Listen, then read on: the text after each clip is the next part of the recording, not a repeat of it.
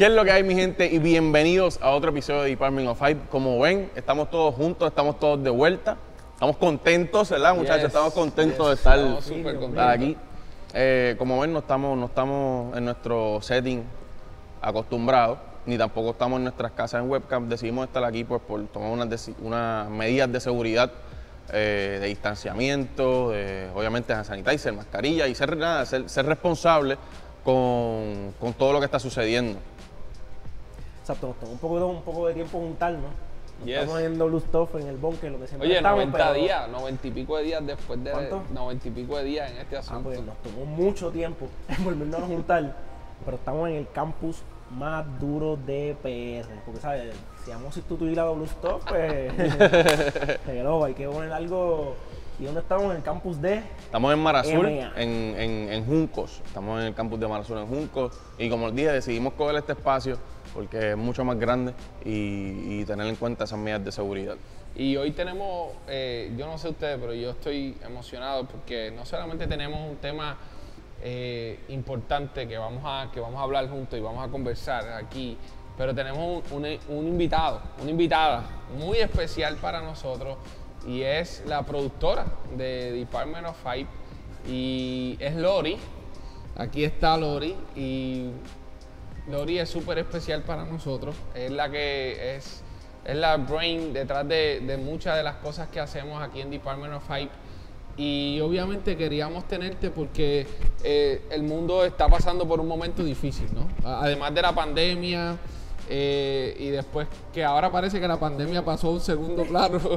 Ya no Pero noticia, ya no toda esta Sí. Situación, no eh, toda esta situación racial en Estados Unidos, eh, de alguna forma nosotros queríamos empezar una conversación eh, responsablemente desde aquí, porque no solamente nos gustan las tenis, nos gusta el fashion, creemos que la cultura es mucho más que tenis, ropa, sino que incluye Claro. los derechos humanos también.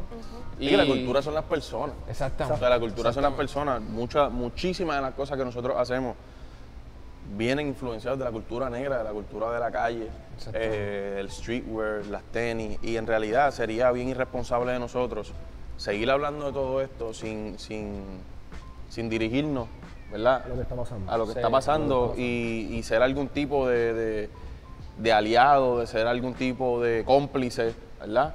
Y poder tocar estos temas y hablarlo, porque quizás nosotros que estamos en Puerto Rico no lo sentimos tan, tan fuerte como las personas que quizás que están en Estados Unidos o que han vivido en Estados Unidos y han tenido eh, encuentros de, de esta índole, o sea, de cerca. Sí, yo creo que es importante como, como traer la conversación y no solamente eh, porque, porque nosotros todos somos, somos mezclados. Eh, Unos más claritos que unos más claritos, otros más oscuros, pero la cultura latina está mezclada. Pero yo creo, mientras yo observaba la, la conversación, yo decía, bueno, ten- tenemos que traer entonces también a la conversación, porque nosotros somos tres hombres, de alguna forma, y, y bueno, Frampi y, y Caleb es un- eh, son más, más prietitos que yo. Visiblemente. negros. Visiblemente, visiblemente negros. Yo soy un poquito más. Un poquito nada más. En Cuba dicen que es- en Cuba dice que soy jabao, o sea, eso es como no eres ni blanco ni negro, eres Ajá, como mestizo.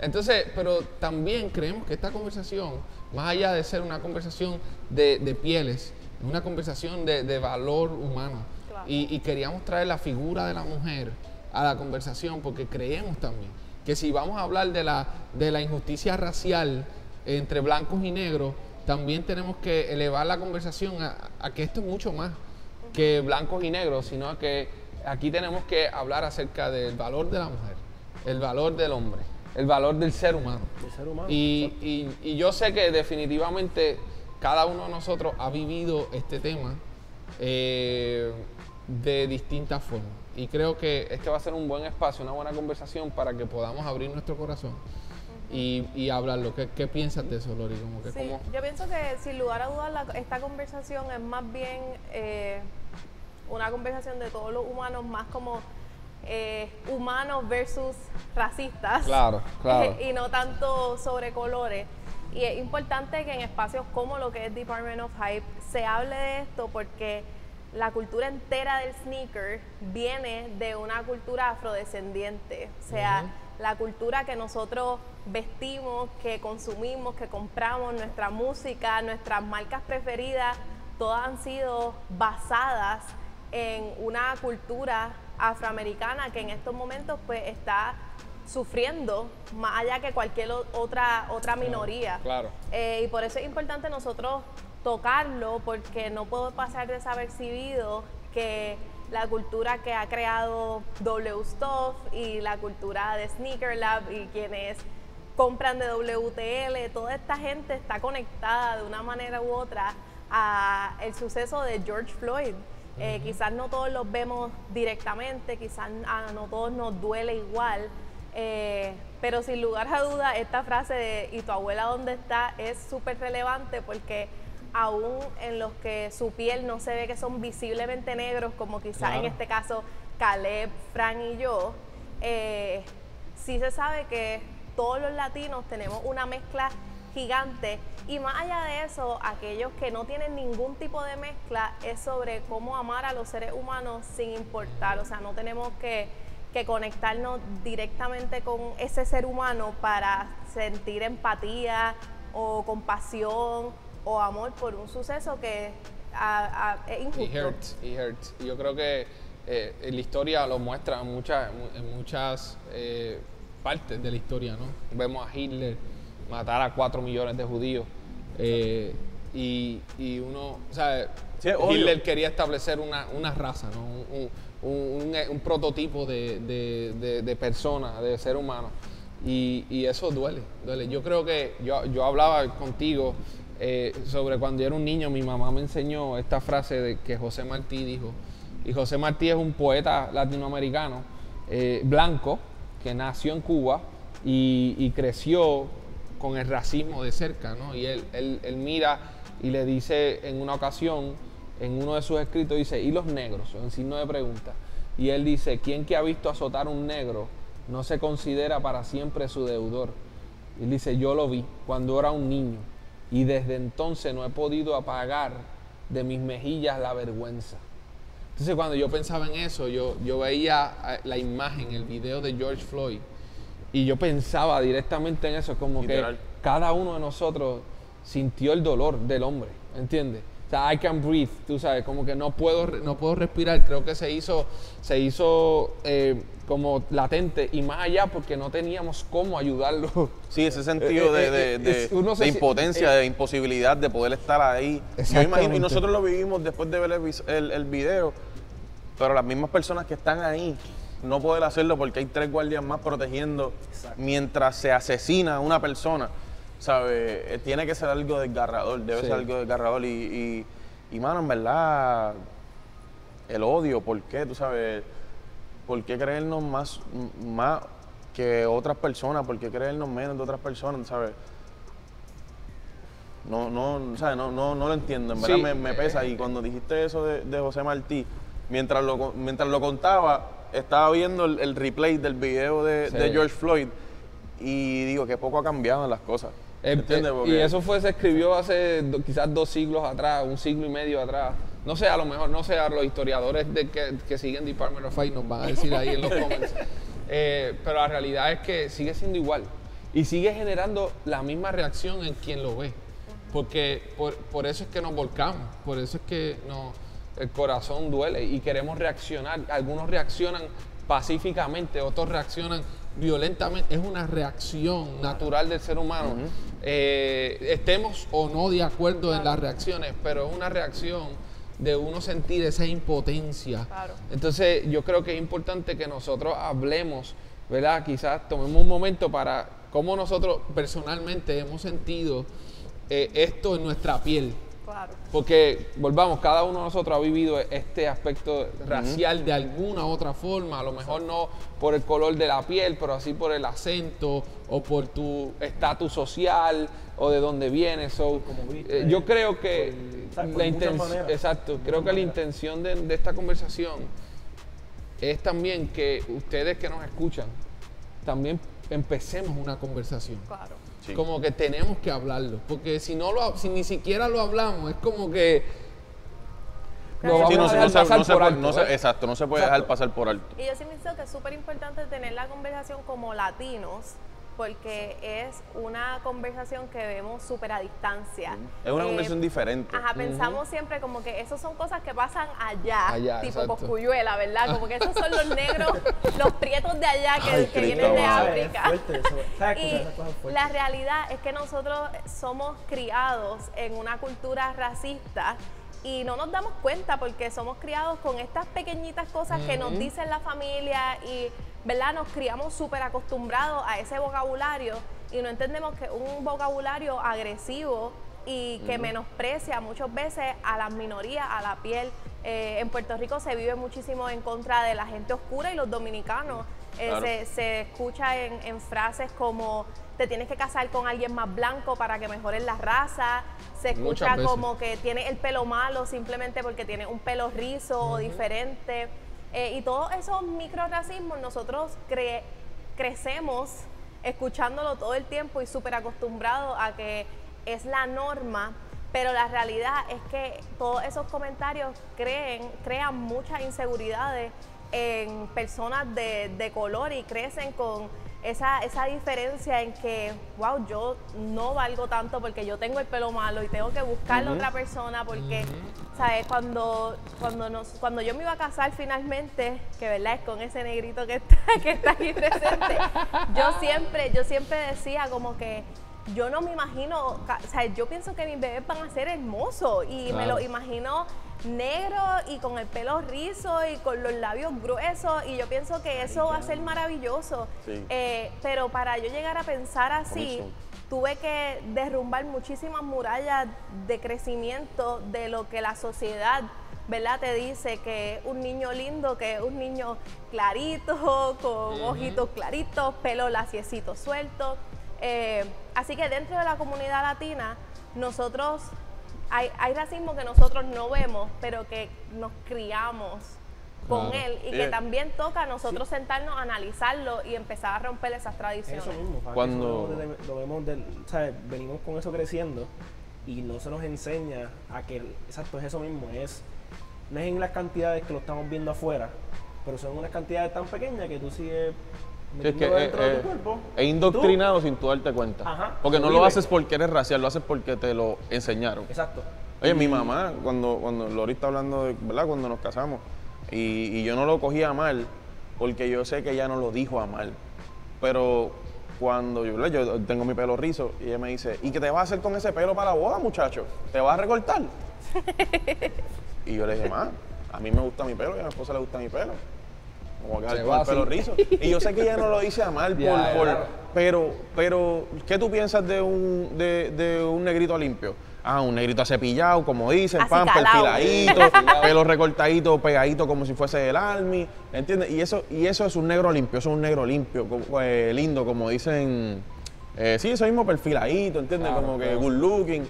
Mano, y lo que es, es un negro con tendencias de blanco, ¿sabes? Con, con facciones, o eso, eso es lo que se entiende que es un negrito limpio y, y- y no debería ser así. O sea, yo- en verdad, este tema lo he practicado, como quien dice, eh, eh, le, le he dado, le he dado lo que quiero Sí. decir y se me hace un poco difícil porque mientras lo estamos difícil. hablando, revivo un par de Y, cosas que pasan en mi mente, claro. como, como, oye, una muchacha decirme, si fueses blanquito estaría contigo. Claro. Porque me gusta, pero eres negro. Sí, sí, sí. sí. Y yo quedarme como que. Y tener que cogerlo normal, como que bueno, no puedo hacer nada, porque. ¿sabes? Eh, entre muchas cosas, no, ¿sabes? Entre creciendo, no verme reflejado en, en la televisión, no verme reflejado como, como ningún superhéroe, por decirlo así. Y a veces uno dice, ah, ese es whatever, y eso no importa, qué sé yo. Pero entonces cuando tú vienes a ver, te dices como que, bueno, es que así mismo te siguen enseñando que lo blanco, y no quiero, ¿sabes? No quiero decir que lo blanco es malo, pero que te dicen que lo blanco es bueno. ¿Sabes? Te dicen que el es pelo mejor, lacio. Es, me- es- es Exacto. mejor. Y, y Eh, es algo, como le decía Caleb, es algo indoctrinado porque nos dicen que Estados Unidos es mejor. claro. ¿Entiendes? Nos dicen que eso. Que, entonces, yo siento que eso baja de ahí. Eso baja de, de- de la- de nuestra mente aquí, hablando, ¿verdad? Hablando de, de nuestra posición como latino o como puertorriqueño. Siento que baja de la colonización. de que nuestro, o sea, los que mandan, los que tienen el control, los del dinero, es el viejito blanco en el carro caro. O sea, el negro se para. Pero el, blanco, el, pero el negro trabaja para el blanco. Sí, lo que ¿Entiendes? pasa Como es que que no- esto llega desde nuestra historia. O sea, Exacto, en la exacto. historia de la colonización de Puerto Rico, siempre nos cuentan los libros de historia en una página la historia maravillosa en que aquí habían taínos y que llega el Salvador blanco colonizador en sus barcos grandes que los taínos jamás habían visto, que llegan a buscar este oro que ellos tanto querían y luego para sacar todas las cantidades de oro que ya nosotros teníamos en nuestra isla. Y aquí estamos representadas, ¿verdad? Está Jazz que es cubano, yo que soy mitad dominicana, nosotros somos puertorriqueños. Estas tres islas están llenas de tesoros, de oro. Literal, Puerto de- Rico, Ajá, ¿sabes? están llenas de cosas y que ellos hacen, traen a todos estos africanos en contra de su voluntad para venir a cosechar estas tierras. Y eso es lo único que se explica y no nos hablan de la cultura que esta gente de África está trayendo, no nos hablan de qué música escuchaban, no nos dicen que los plátanos y el mangú que tanto nos gusta viene de, la- de África. Lo que pasaron. Entonces, ¿sabes?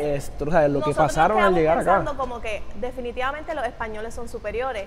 Y luego de esto viene una guerra por quedarse con nosotros, en donde son dos blancos peleando por quedarse con los territorios, Exacto. en donde nuevamente viene alguien a salvarnos, pero una salvación que no es real porque Exacto. no necesitábamos salvarnos porque, Porque los de- indios de, de- aquí vivían Ajá, con de que todo. no si no tuviésemos nada que ofrecer, no nos quieren salvar. Exacto. Tenemos, tenemos muchas cosas que ofrecer. Tenemos- oye, le, le decían Puerto Rico. O sea, nos llamamos Puerto Rico. Pero no te dicen qué cosas hacían a Puerto Rico rico.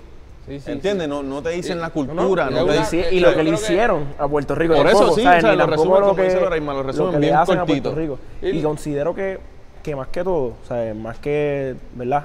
Hablando de las minorías negras, que somos todos nosotros, es una conversación que se tiene que llevar a que es de todos, a que tiene que atraer Claro. no solamente al negro, sino también al blanco, Claro. sino a concientizar a la otra, a, a la humanidad. Sí, Aquí sí, somos sí. una sola humanidad, porque realmente no es una batalla de negros. Y eso mismo, cuando hiciste el comentario con Cuyera, o sea, eso es algo que tú te quedas como que a esa altura, pienso yo, ¿verdad? A esa altura, un tipo que ha viajado tanto el mundo, como que tú digas. una que tú persona ha- blanca de dinero. Que a ese nivel haga un comentario como ese, es como que, mira, papi, de verdad, esos problemas que ustedes allá resuelvan. ¿Sabes? Claro. Cuando la música que tú cantas, este, Los ritmos. viene de ahí. Esa gente son los que te han llevado donde tú estás, fuera de tu talento.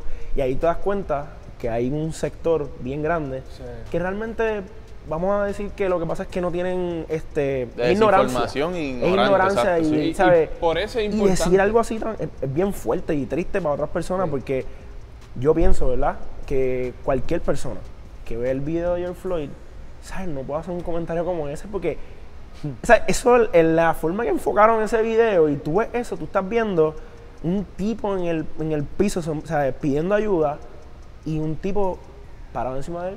Si hay un, un sin filamento. ningún tipo de remordimiento en su cara. Sí. Normal como si no pasara nada. Como si están matando una cucaracha. Ajá, y tú como, ¿sabes? Y tú, Por nueve minutos. Por nue- ¿sabes? ¿Sabes lo que son nueve minutos en tu cuello? Que, que mira, parar los pelos porque tú dices como que, o sea, como cualquier persona del mundo puede ver un video como ese y no puede ser solidaria con eso.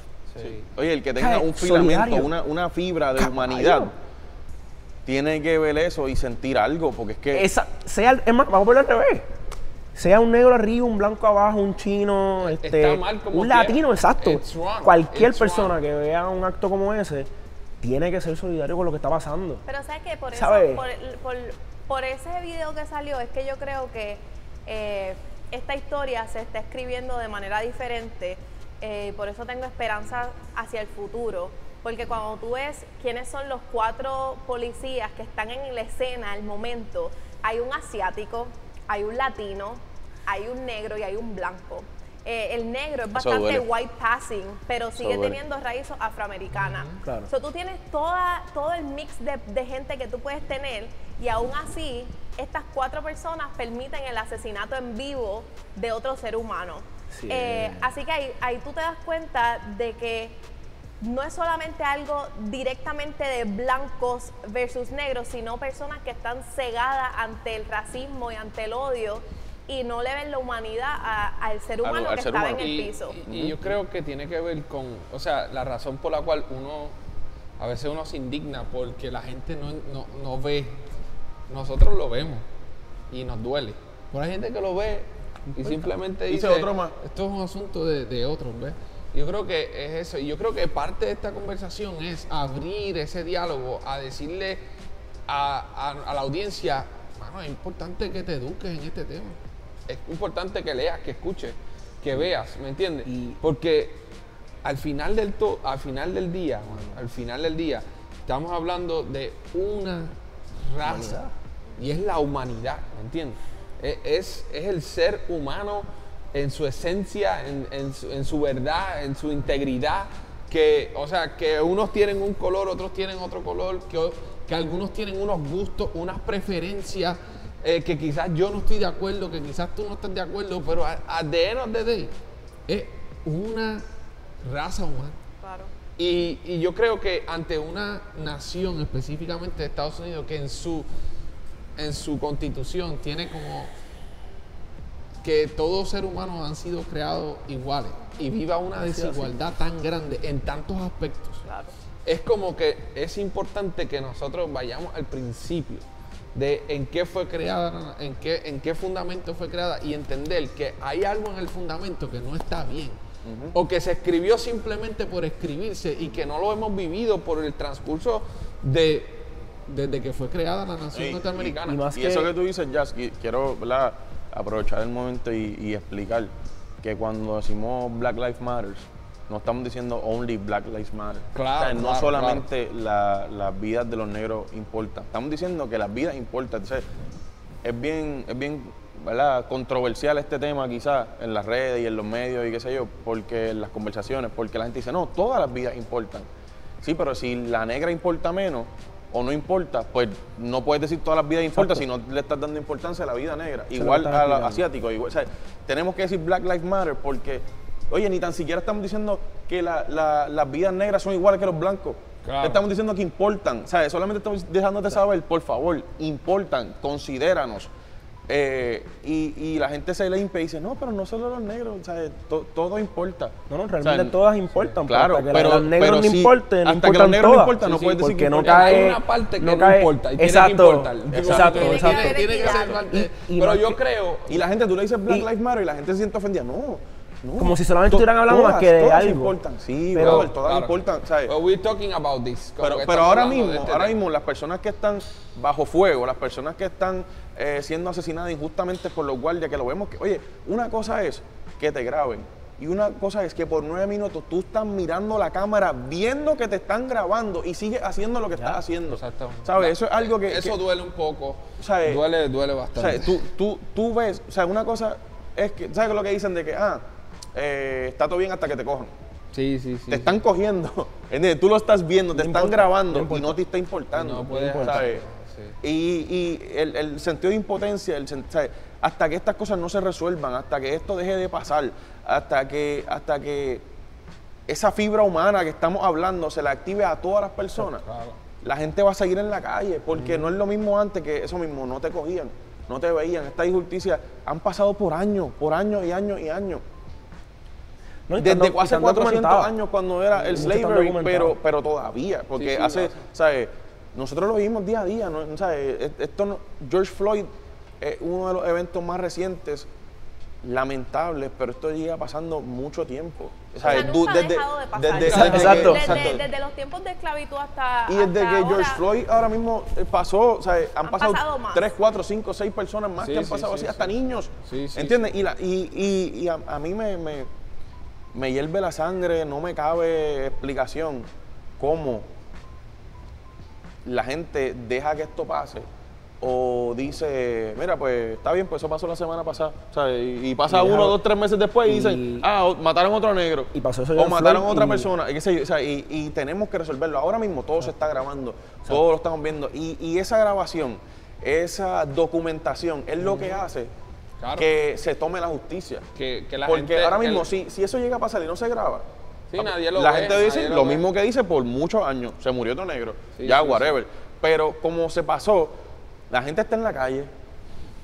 Cogieron, No, y el- el preso al- no, pero, pero Se cogieron hace- preso al, al- al oficial, cogieron preso a los otros cuatro guardias, si se les puede decir guardias, eh, y también le subieron los cargos a los cuatro. Dentro de eso hay un montón de marcas dentro de toda la industria y también el claro. streetwear que, que han, ¿sabes?, puesto su voto, que han eh, donado dinero a causas. So, levantar la voz hace que la gente coja, eh, por decirlo así, consecuencia, conciencia. accountability Sí, sí, sobre sí, sí. lo que está sucediendo. Y, y- y más que eso también, este, ¿sabes? Eso es un comienzo, eso es perfecto, eso tiene que pasar. Eh, y por lo menos yo que soy padre, o sea, creo que eso es algo que empieza de lo que tú le estás enseñando a tus hijos de pequeñito. Claro. Eh, eh, mi mamá trabajaba en Puerto Rico en educación y, y ahora trabaja en New Jersey en educación y me explica la diferencia de cómo es el trato a los niños allá y el trato a los niños acá. Eh, ella trabaja ahora mismo con niños de preescolar pequeños y me dice que tiene tres, tres negritos. Así mismo, me dice que ella tiene tres negritos, que ella los para arriba para abajo y los apadrina. Y son tres maestras y ella me explica cómo esas tres maestras tratan a esos tres, esos tres negritos, de cómo les hablan y cómo los tratan, que dicen que son de educación especial, que dicen que son niños, Claro. ¿sabes? Que, la- despectivamente. la- que no es lo mismo que a, que a ti y a mí no lo hagan, porque tal vez nosotros hemos aprendido tal vez ya cómo lidiar con eso, pero eso es lo que se les está enseñando a ellos desde chiquititos, ¿entiendes? Eso es lo que ellos están viviendo desde que tienen este, tres o cuatro años. ¿Qué niño merece? ¿Sabes qué niño merece que desde los tres o cuatro años un adulto Claro. Un diga, "Ah, tú adulto blanco que fue especial". lo que se le enseñó, te trate como si tú fueras siempre inferior. Siempre inferior. es com- es y muchas veces, eh, pues, ahí van a pasar dos cosas. Lo que te enseñan en tu casa, o tú lo aprendes a cantazo. O tus padres te enseñan a bregar con cómo tú vivir con eso. Porque pueden pasar dos cosas, también hay que ser realistas. ¿Sabes? Esas, ¿sabes? ¿Verdad? Uno, tal vez en Estados Unidos, en lugares que el racismo sea más grande que, en, que acá en Puerto Rico, eh, o sea, si el racismo es más grande, tú lo que estás empie- empiezas a crear una barrera.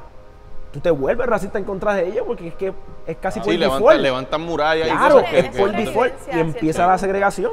Ahí es donde empieza la Exacto. segregación. Y, exacto, es sobre- Y- sobrevivencia. exacto, empiezas a sobrevivir. Entonces, ¿sabes? ahora me, me- bien importante y que tú dices eso de. Tú eres papá de ¿Sabes? De tres, lo que- de de tres se niños. enseña. O sea, de tres Exacto. hombres Y eh, cuando- masculinos, negros. Ajá. Visiblemente por todos lados. ¿Sabes? Son. son sea, no, no hay manera de pasarla a uno, ¿sabes? son eh, negritos. Y. ¿verdad? y como, como todos nosotros somos bendecidos por vivir en Puerto Rico. ¿sabes? Muchas personas Exacto. no entienden eso, que nosotros como, ¿verdad? No tenemos un privilegio de blanco, pero si nosotros lo ponemos en comparación a, como ustedes dicen, yo nunca había hecho eso, como ustedes dicen que cuando van a viajar ustedes buscan, bueno, aquí podemos ir, aquí no podemos ir, Sí, aquí nos podemos vestir así, este, yo creo que para aquí hmm, vamos a tener que cogerlo con No. calma, ¿entiendes? Porque tal vez por lo menos yo para los lugares que viajo casi siempre son los mismos, son lugares donde no son Ah. muchos negros, pero ustedes digamos que quieren experimentar más lugares y por lo No, menos no, para eh. mí, yo no sabía eso, que había personas que antes de viajar buscaban, Sí. déjame ver cómo es el racismo aquí. No, y no, y no solo el racismo, o sea, no, porque por decir algo, si tú vas El a estar en un hotel no sé metido si todo, el- quieres todo el de esto, pues normal. Pero por decir algo, cuando nosotros, cuando no hay vuelo o el vuelo más económico quizás es para X aeropuerto, pero de ahí a tu destino son tres o cuatro horas, son cuatro horas que tú estás en el carro.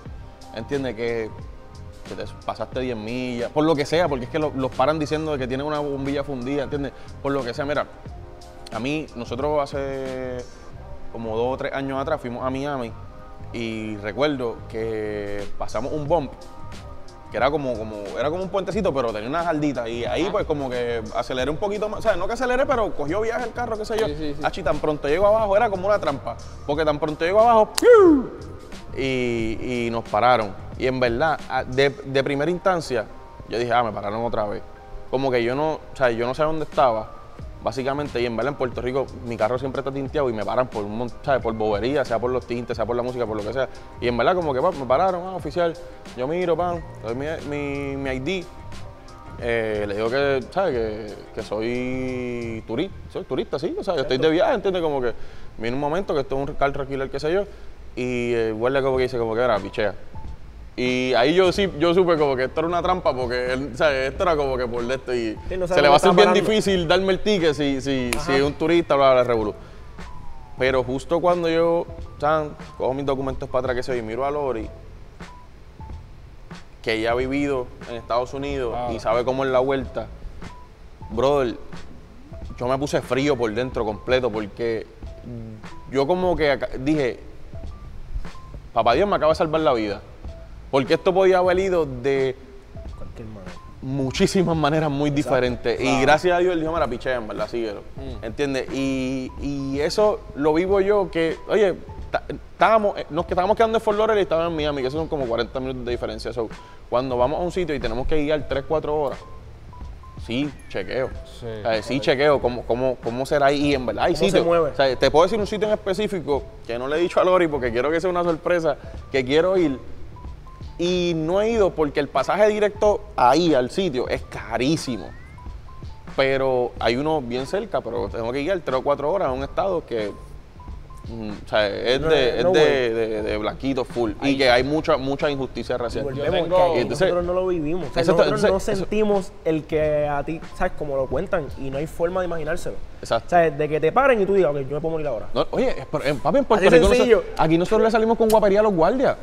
Ahora que tú quieres. Y yo, pero ¿y ¿qué es esto? Ah, no. allá ¿Para qué me estás parando? Allá están a la defensiva como que, espérate, que hay unos que le salen porque saben que muchas veces lo están grabando y cuestiones, pero así mismo ha habido videos. Pero- como lo están grabando, el tipo se echa para atrás Sí. y le da dos tiros al tipo. Yo, yo escuché, yo te escuché como que- esta idea de, de un, de un muchacho que estaba hablando. Él decía, mira, yo tengo esta camisa y me di cuenta que cuando la compré en Estados Unidos, cuando la compré, eh, tenía el, sensor sensor. puesto. Y él decía, si yo soy honesto con ustedes, la razón por la cual yo no quiero ir a la tienda para decirles que me quiten el sensor es porque ellos van a pensar que me la Que me la robé. Eso, Jazz, eso a mí me pasa. Eso, y Todo- aquí en Puerto Rico eso, me pasa todo el tiempo, brother. básico, Todo el tiempo. O sea, es triste que por tu color de piel tú estés ya prejuiciado tú mismo.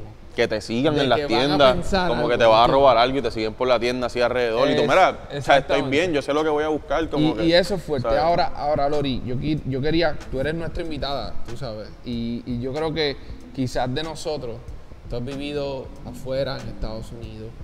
eh, tú has sido siempre una líder. Desde que yo conozco tu historia y tu crecimiento, siempre, siempre has sido una persona de influencia. Eh, eres la creadora de Abeja Social. eh, diriges, como dije, muchas de las cosas de Department of Hype. Y, sé que has tenido la oportunidad de estar en Puerto Rico, fuera de Puerto Rico. Tu background de tu familia, mitad dominicana, mitad puertorriqueña. Eh, ¿Cómo esto se ha sentido en tu piel? Que, ¿Cómo tú lo has vivido dentro de, de tu, pro- de tu propia vida? Yo creo que como, ¿verdad? Como muchos, muchas personas que están bien, que conocen bien su raza, ¿verdad? Porque como yo hablaba con Fran el otro día, muchas personas negras no, no crecen entendiendo que son negros. Eh, porque vivimos en un país tropical en donde, como decimos, todos los primos son de todos los colores y Claro. no importa. Eh, pero desde bien temprana edad yo estaba bien clara de que yo era negra porque era esa herramienta que la gente utilizaba en mi contra. Eh, no podían decir que yo era bruta porque tenía cuatro puntos, no podían decir nada y lo único que podían utilizar era mi raza. Así que todos los ataques desde que yo era pequeña es o que tengo el pelo malo, o que soy negra, me decían carbón, o que si mi papá había venido en Yola. Entonces todo eso se convirtió en, en la fuente de traer miseria en mi vida Hasta aproximadamente como en sexto grado, cuando un día más yo llegué llorando a mi casa y mi mamá me dijo, ¿por qué estás llorando otra vez? Y yo, mami, me gritan carbón en la escuela, me, siempre me están diciendo que soy negra, que soy fea, y mami me dice, pero tú no eres negra. Y yo, sí, yo soy negra, y mami, pues no llores, tú eres negra, y eso es maravilloso, y eso es una de las mejores cualidades que tú tienes. Acéptalo, y en el momento en que tú empieces a aceptar que tú eres negra, no va a tener poder contra ti. Y esa conversación cambió mi vida porque después cuando llegaba a la escuela, yo, la gente me decía negra y yo, hey, ¿qué pasó? O sea, yo empecé a tomarlo como un apodo. Y otras personas empezaron a decirme negra y cosas así, pero ya era en manera de apodo. Era diferente. Y yo re- recobré el poder sobre lo que la gente utilizaba en mi Sí, contra. hay maneras de decirte, hay- cuando alguien te dice, ah, dímelo negro, Claro. ese negro. ¿Sabes? Sí, sí. Son Sí, dos sí, cosas diferentes, ¿entiendes? gigante. Claro, claro, claro. Eh, así que creciendo con eso, con, con tú saber que tú eres negra y ver tantas injusticias vez tras vez, me pasó mientras vivía en Connecticut muchísimas veces. Pero yo pienso que este, este trío de, de muertes que pasaron recientemente eh, realmente van a marcar la historia y estamos viendo que el, el- el año 2020, ¿verdad? Es un año de mucha revolución, muchos cambios. Ha sido un año como para jamaquear nuestra existencia, ¿sabes? Completa. En, en todas las categorías.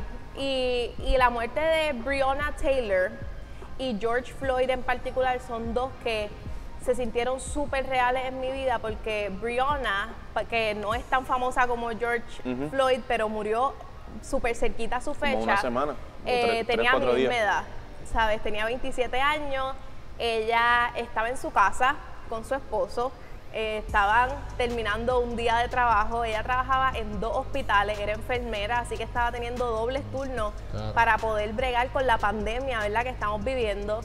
Eh, y unos guardias deciden que tienen un arrest, un No knock. un no knock warrant Eso es que, Que que pueden entrar puede a tu entrar a tu casa casa sin sin, tocar. sin tocar. O sea, necesita, ah, necesita una orden de allanamiento. Pues esa orden de allanamiento se supone que tú toques, te conteste y Claro. digas, tenemos que entrar. Pues esa orden de allanamiento es de las que no tú que entras tocar. y ya, no tienes y la que razón tocar. por la que no tenían que tocar es porque la gente que vivía en esa casa ya ellos los tenían en custodia.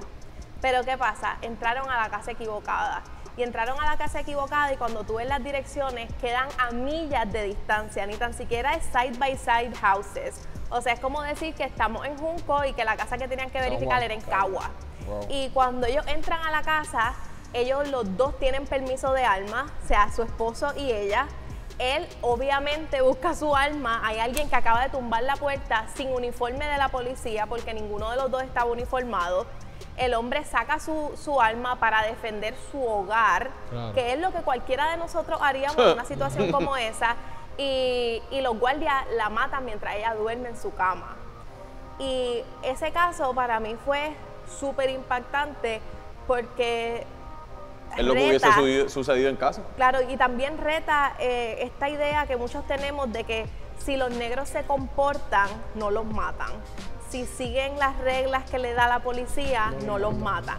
Y es como que, ¿qué más tú puedes hacer que estar acostada durmiendo en tu casa y como quieras resulta asesinada?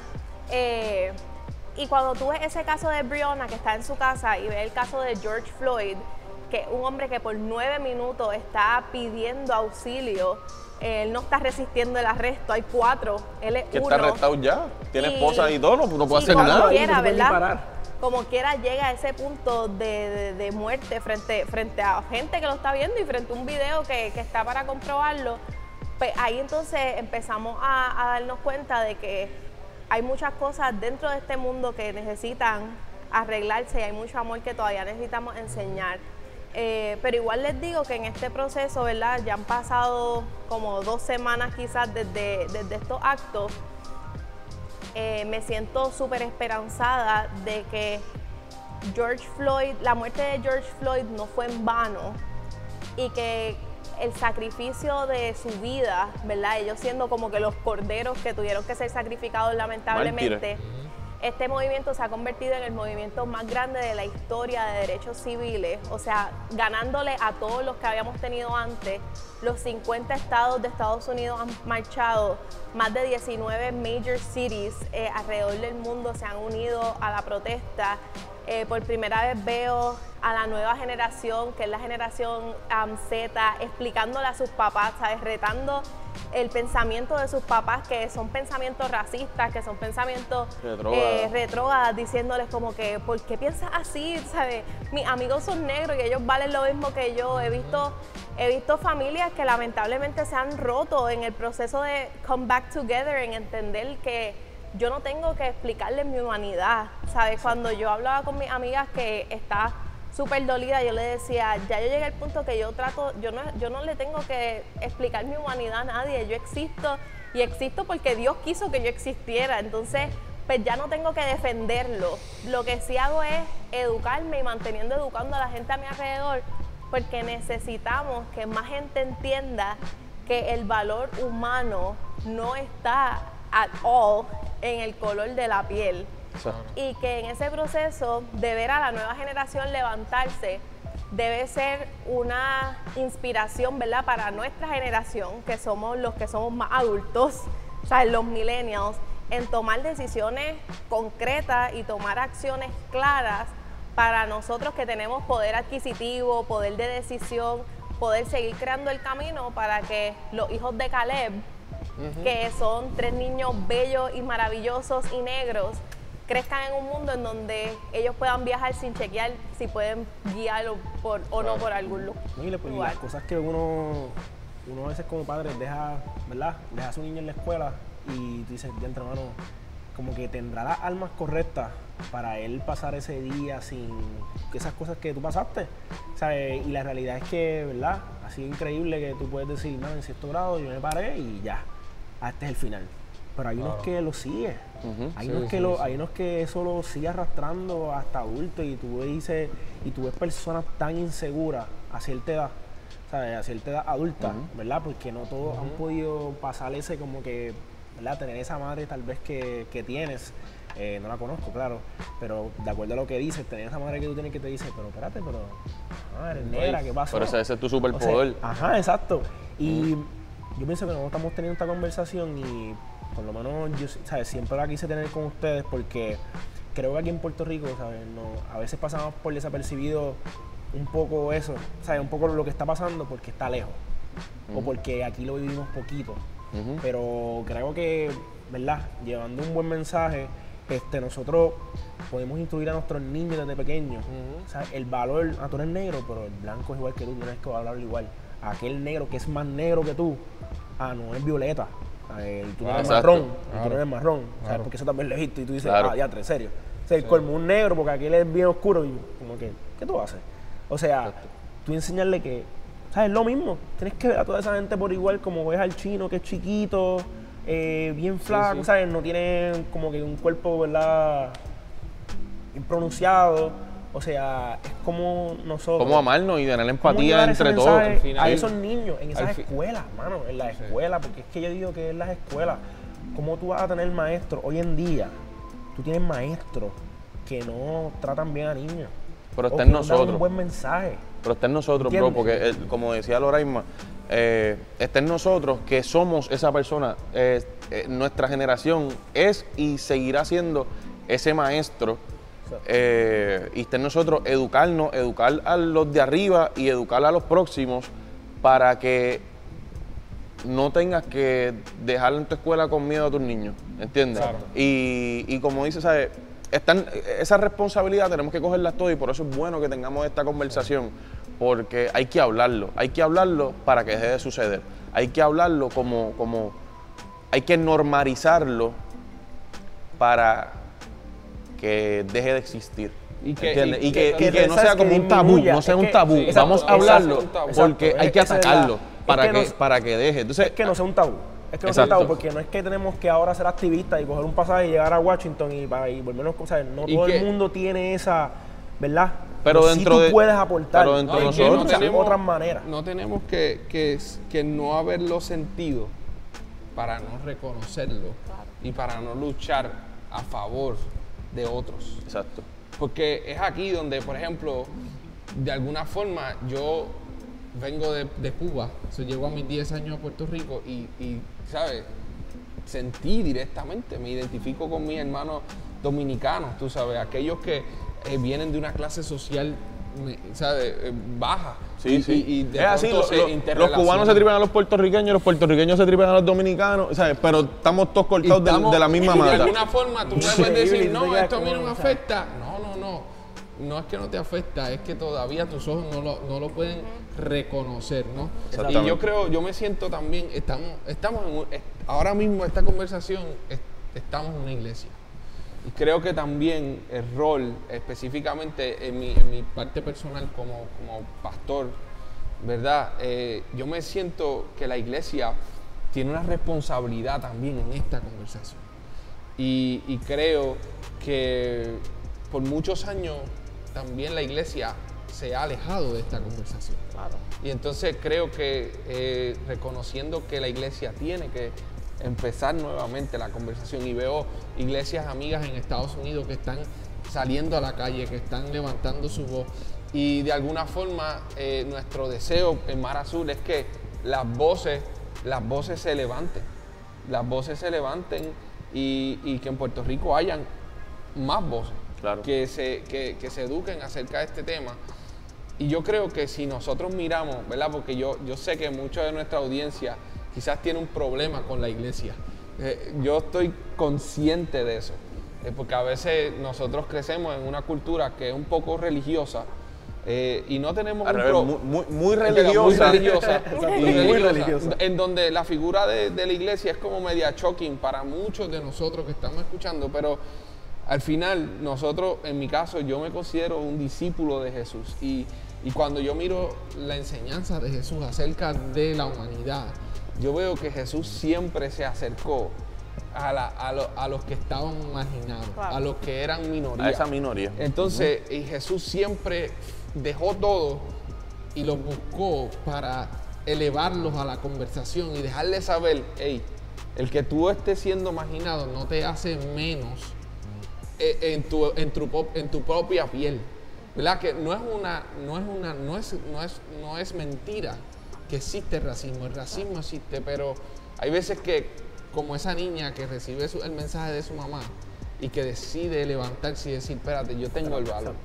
Yo soy negra y es verdad, existe el racismo en contra mío, pero nadie va a decir quién, nadie va a determinar el valor que yo tengo. Entonces yo creo que Jesús en esta conversación siempre nos dejó saber que éramos, era una sola raza y que Él venía a buscar y que Él venía a salvar y que Él venía a amar a la humanidad completa.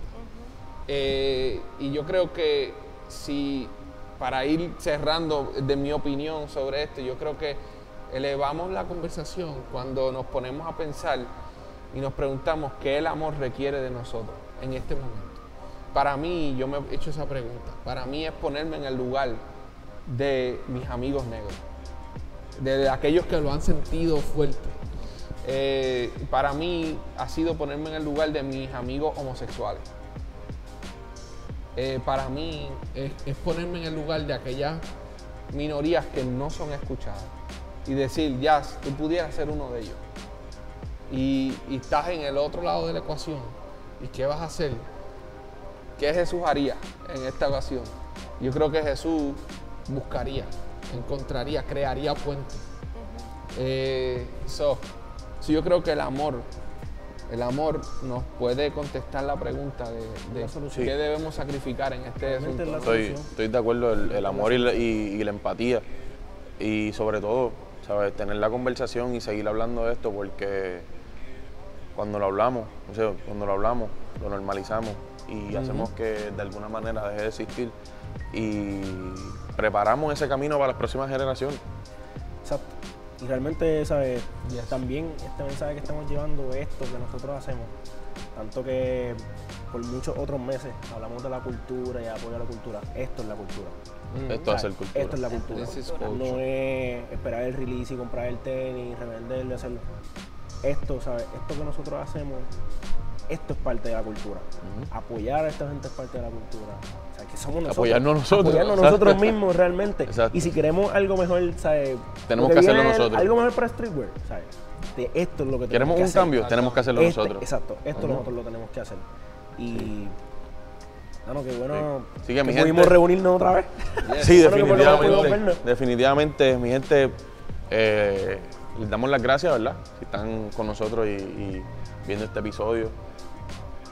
Esta conversación es súper importante. Eh, te pido, ¿verdad? Que les pido a nuestros oyentes y a nuestros, ¿verdad? Consumen nuestro contenido, que saquen un tiempito de evaluarse, de, de encontrarse a sí mismo y ver, como decía ya, cómo podemos aportar a que esto deje de pasar ya.